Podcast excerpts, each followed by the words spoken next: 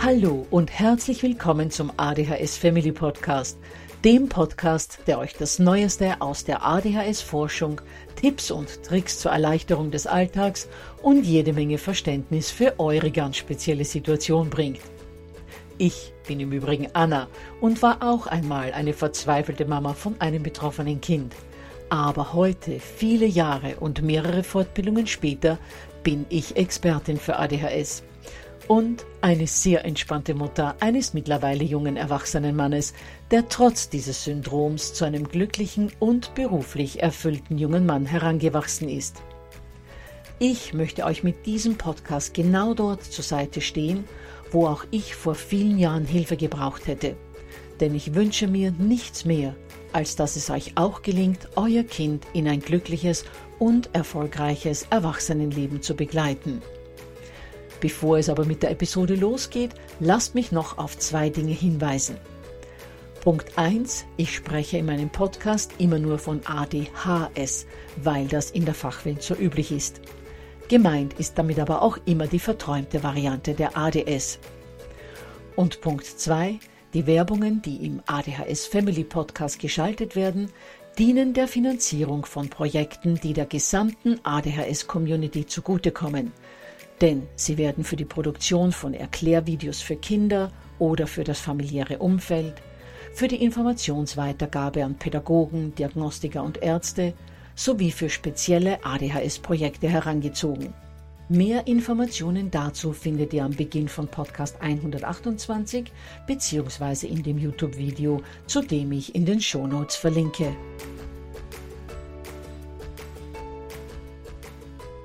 Ja, ihr Lieben, in der vergangenen Woche haben wir begonnen, mal einen Blick auf all das zu werfen, das uns zu mehr Entlastung als Eltern verhelfen kann, damit wir bessere Voraussetzungen für die Begleitung unserer Kinder haben.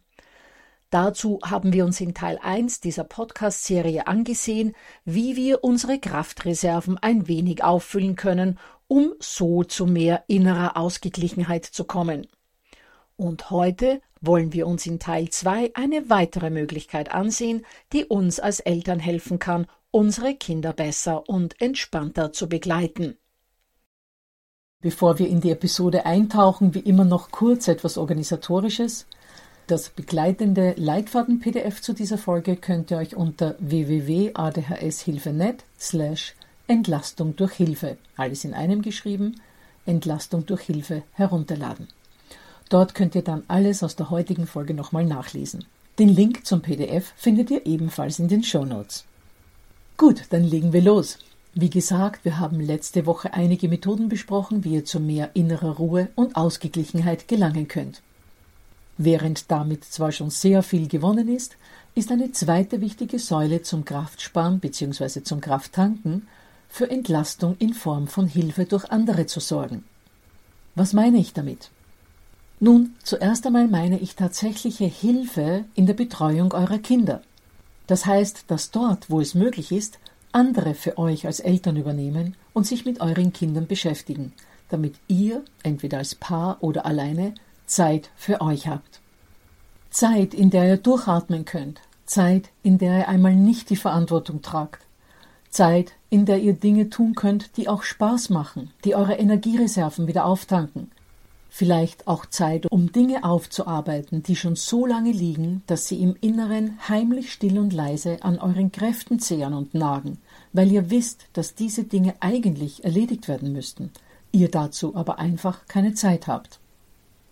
Wie auch immer ihr diese Zeit nutzt, sie sollte euch auf alle Fälle zu eurer Entlastung und dem Wiederherstellen eures inneren Seelenfriedens dienen. Welche Möglichkeiten habt ihr also, eure Kinder auch mal an andere abzugeben? Nun, die offensichtlichen Antworten sind natürlich in Abhängigkeit von den jeweiligen Lockdown-Bestimmungen und eurer persönlichen Situation, allen voran Omas und Opas, die Kita, Tagesmütter, der Hort, die Nachbarfamilie etc. Aber was tun, wenn keine Oma und kein Opa zur Verfügung stehen und auch andere Betreuungsformen einen zu kleinen Teil des Tages abdecken?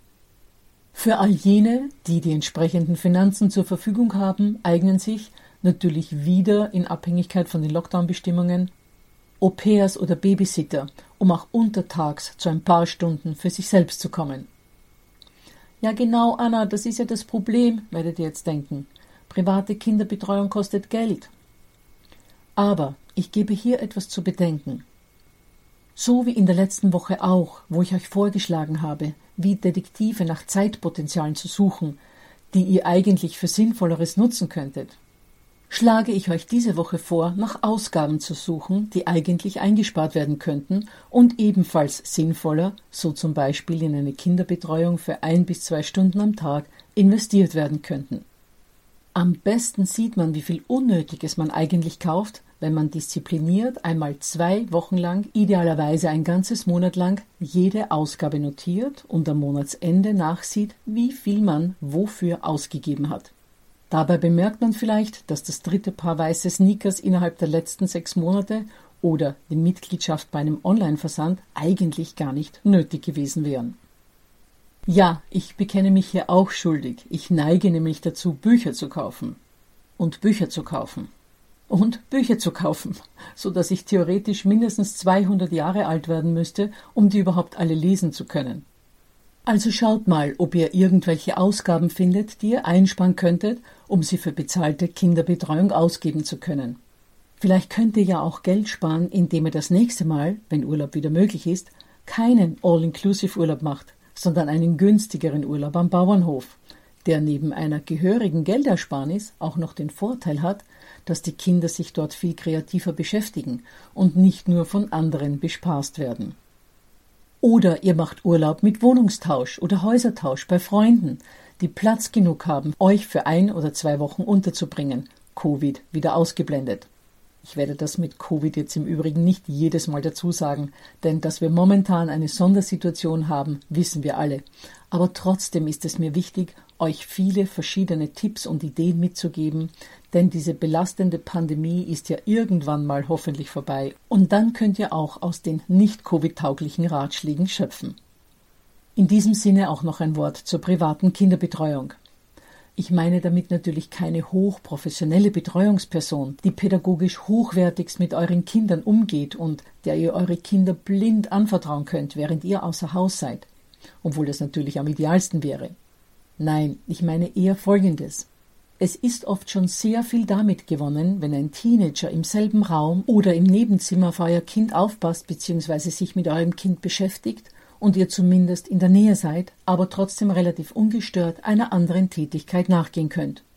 Vielleicht gibt es ja eine Nichte oder ein Taufkind oder ein Mädchen in der Nachbarschaft, die gerne ein bis zweimal oder auch dreimal pro Woche auf euren Sonnenschein aufpassen würden und euch so entlasten könnten. Aber es gibt natürlich auch andere Möglichkeiten für kinderfreie Zeiten. Zum Beispiel kann man sich mit zwei bis drei Familien zusammentun und jede Familie ist an einem Wochenende im Monat dran, die Kinder einer anderen Familie zu übernehmen. So hat jede Familie, jedes Paar, jede alleinerziehende Mama oder Papa einmal im Monat ein Wochenende für sich. Viele Länder bzw. Bundesländer, aber auch gemeinnützige Organisationen bieten auch die Möglichkeit, die Kinder für wenig Geld oder sogar oft kostenfrei in ein Ferienlager zu schicken während die Eltern mal ein wenig durchatmen können. Mein Mann und ich haben so etwas zum ersten Mal gemacht, als unser Jüngerer mit ADHS neun Jahre alt war. Vorher wäre er in einem Ferienlager alleine nicht geblieben, nicht mal mit dem großen Bruder gemeinsam. Und wir haben in der Zwischenzeit in einem zwei Kilometer entfernten kleinen Gasthof Urlaub gemacht. Um unseren Junior übernehmen zu können, sollte es mit dem Ferienlager doch nicht klappen. Bei Kindern mit ADHS oder ADS weiß man das ja nie so genau. Aber er hat es gut geschafft und mein Mann und ich hatten nach fast zehn Jahren den ersten Urlaub als Paar wieder. Es war einfach herrlich und hat unsere Energiereserven, aber auch unsere Paarbeziehungsreserven wieder voll aufgetankt. Entlastung bringt aber nicht nur kinderfreie Zeit, sondern auch die Aneignung von Wissen über ADHS und ADS und der Austausch mit anderen Betroffenen. Wissen zum Thema ADHS und ADS kann man sich natürlich auf ganz viele Arten und Weisen aneignen. Die meisten lesen Bücher. Wenn ihr hier Empfehlungen braucht, verlinke ich euch zu meinen heißesten Literaturtipps in den Shownotes. Wer nicht scrollen will, braucht nur www.adhshilfenet slash Literatur eintippen. Viele hören auch Podcasts, so wie ihr das gerade tut, oder informieren sich auf hoffentlich seriösen Internetseiten. Auch diese Internetseiten habe ich in die Literaturliste mit hineingepackt. Hilfreich ist natürlich auch der Austausch mit Gleichgesinnten, idealerweise in Selbsthilfegruppen. Viele davon haben in der Zwischenzeit auf Online-Betrieb umgestellt. Auch soziale Plattformen können Hilfe bringen.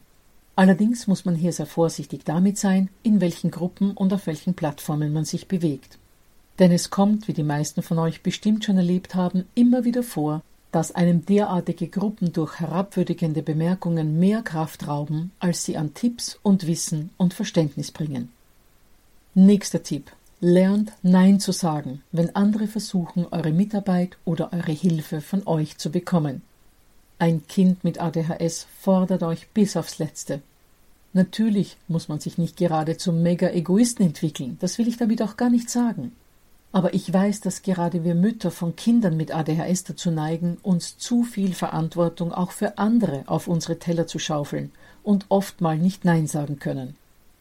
Ja, Anna, aber ich schaff das einfach nicht, jemand anderem einen Gefallen oder eine Bitte auszuschlagen. Ich sage immer gleich Ja und denke dann hinterher, oh Gott, wie soll ich das alles schaffen? Hier mein Tipp. Beim nächsten Mal, wenn euch jemand um einen Gefallen bittet, der nicht in ein paar Minuten erledigt ist, sondern sehr viel Energie für euch bedeuten würde, sagt ihr, lass mich darüber nachdenken, ich gebe dir Bescheid. Und dann denkt ihr auch darüber nach. Und solltet ihr zu dem Entschluss kommen, dass euch das überfordern würde, dann ruft an oder schickt der Person eine Nachricht und sagt, dass ihr das diesmal zeitmäßig leider nicht unterbringen könnt. Ihr könnt aber auch sagen, wenn ich dir hier helfen würde, würde ich mich wirklich gerne mit meiner ganzen Kraft und Zeit einbringen. Aber momentan schaffe ich das nicht. Und deshalb muss ich dir diesmal leider absagen. Aber wenn du meinen Rat oder eine Idee dafür brauchst, denke ich gerne nach, was dir hier noch helfen könnte. Wisst ihr, Menschen, die immer gerne und bereitwillig helfen, werden immer und immer wieder um Hilfe gebeten, auch wenn sie selbst schon gar nicht mehr können. Nochmal, ihr braucht keine Angst zu haben, dass ihr euch gleich zu einem asozialen Punkt, Punkt, Punkt entwickelt, wenn ihr einmal Nein sagt. Aber bis eure Kinder 18 oder 20 sind, da brauchen sie euch. Und da ist mein Tipp, spart euch eure Kräfte, soweit es geht, für eure Kids. So, dann kommen wir jetzt zu den externen professionellen Hilfen. Und da fällt mir allen voran das Jugendamt ein. Das Jugendamt? Jawohl, das Jugendamt. Auch das kann wertvolle Hilfe leisten. Wer Blog bzw. Podcast 12 kennt, kennt die Geschichte von Daniel, dessen Familie vom Jugendamt wertvolle Unterstützung bekommen hat. Und natürlich kenne ich nicht nur Daniels Geschichte, sondern habe ich in all den Jahren immer wieder von betroffenen Familien gehört, wie entlastend der Besuch eines Sozialarbeiters oder einer Sozialarbeiterin vom Jugendamt für Familien sein kann. Sozialarbeiter können ungünstige Familienmuster aufzeigen und Lösungen und Verbesserungen vorschlagen.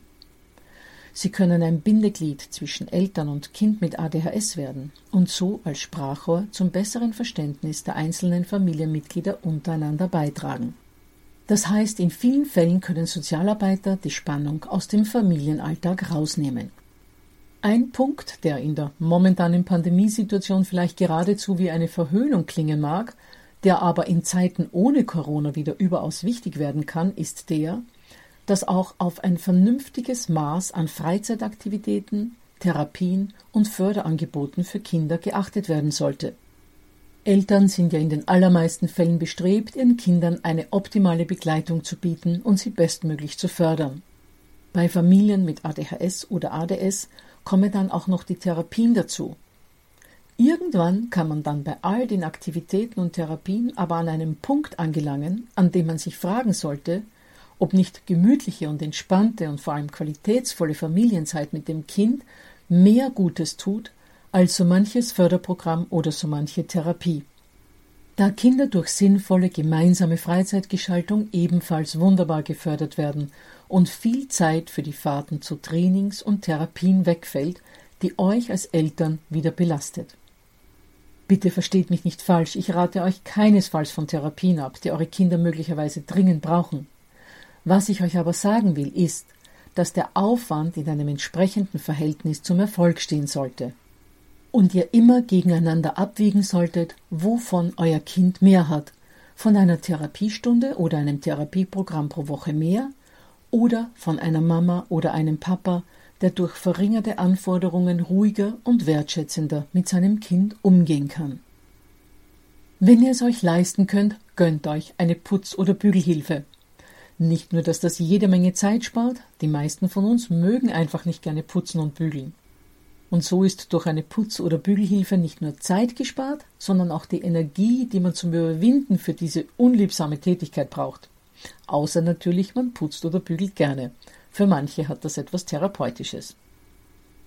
Wer nicht die nötigen Finanzen für eine Putz- oder Bügelhilfe hat, kann auch mit jemandem sozusagen einen Haushaltstätigkeitstausch machen. Vielleicht gibt es ja in eurem direkten Umfeld jemanden, der Putzen liebt, aber Kochen nicht so gerne mag. Aber ihr kocht vielleicht gerne. So kann man einander gegenseitig helfen und zumindest die unliebsame Tätigkeit abgeben, wenn es auch unterm Strich keine Zeitersparnis bedeutet, aber eine Energieersparnis, weil man Kochen dann in dem Fall ja gerne macht. Einer meiner heißesten Tipps, den ich mir auch gleich selbst geben kann, ist folgender. Stellt euren Perfektionismus in die Ecke. Es ist ganz egal, ob auf der Ladestation für die elektrische Zahnbürste ein kleiner Kalkrand ist. Es ist doch nicht wichtig, ob in einer Schublade drei Krümel rumliegen oder ob der Löwenzahn im Garten zwischen den Rosen zu sehen ist. Auch müssen es nicht wirklich jeden Tag eine frisch gekochte Hauptmahlzeit und ein selbstgebackener Kuchen sein. Viel wichtiger als all das sind eure Energiereserven, die sich, wie ich im vorangegangenen Podcast schon ein paar Mal betont habe, auf das Verhalten zu eurem Kind auswirken. Daher Lebt lieber mit fünf Staubkörnern mehr und schiebt auch gerne mal eine Tiefkühlpizza in den Ofen, bevor ihr euch völlig aufreibt. Und wenn alle Stricke reißen und ihr merkt, dass einfach nichts mehr geht, beziehungsweise ihr droht in ein Burnout zu rutschen, holt euch professionelle Hilfe in Form von psychologischer Unterstützung für euch selbst oder in einer Familientherapie für die Familie. Viele von uns tragen tiefe Kindheitsnarben in sich, die unser Verhalten auch heute noch im Erwachsenenalter anderen gegenüber negativ beeinflussen. Eine Psychotherapie kann hier wahre Wunder wirken. Und auch eine Familientherapie, an der die ganze Familie oder Teile der Familie teilnehmen, kann sehr heilsam wirken. Auch wir sind mal als Familie alle vier zu einer systemischen Therapeutin gegangen, als es zu Beginn der Pubertät der Jungs sehr holprig wurde und vor allem mein Mann durch seine Gutmütigkeit immer mehr das Problem hatte, von den Jungs als Erziehungsinstanz nicht mehr ernst genommen zu werden. Wir waren dort zwar nur vier oder fünf Mal, aber es hat uns ausgesprochen gut getan und hatte wirklich nachhaltige Erfolge. Und wenn eines der Hauptprobleme ist, dass ihr als Eltern kein Team seid oder einander immer wieder widersprecht, dann macht eine Paartherapie, die euch helfen kann, wieder eine gemeinsame Linie zu finden. Zusammenfassend. Erstens, versucht Entlastung in euren Alltag zu bringen, indem ihr, soweit das finanziell und jetzt auch aufgrund von Covid möglich ist, eure Kinder auch mal in Fremdbetreuung gebt. Zweitens, versucht wiederum, soweit es eure Finanzen und Covid zulassen, Paarzeit miteinander zu verbringen. Und wenn ihr alleinerziehend seid, dann gönnt euch mal ein paar Tage Auszeit. Punkt 3. Versorgt euch mit der entsprechenden Information und dem entsprechenden Wissen.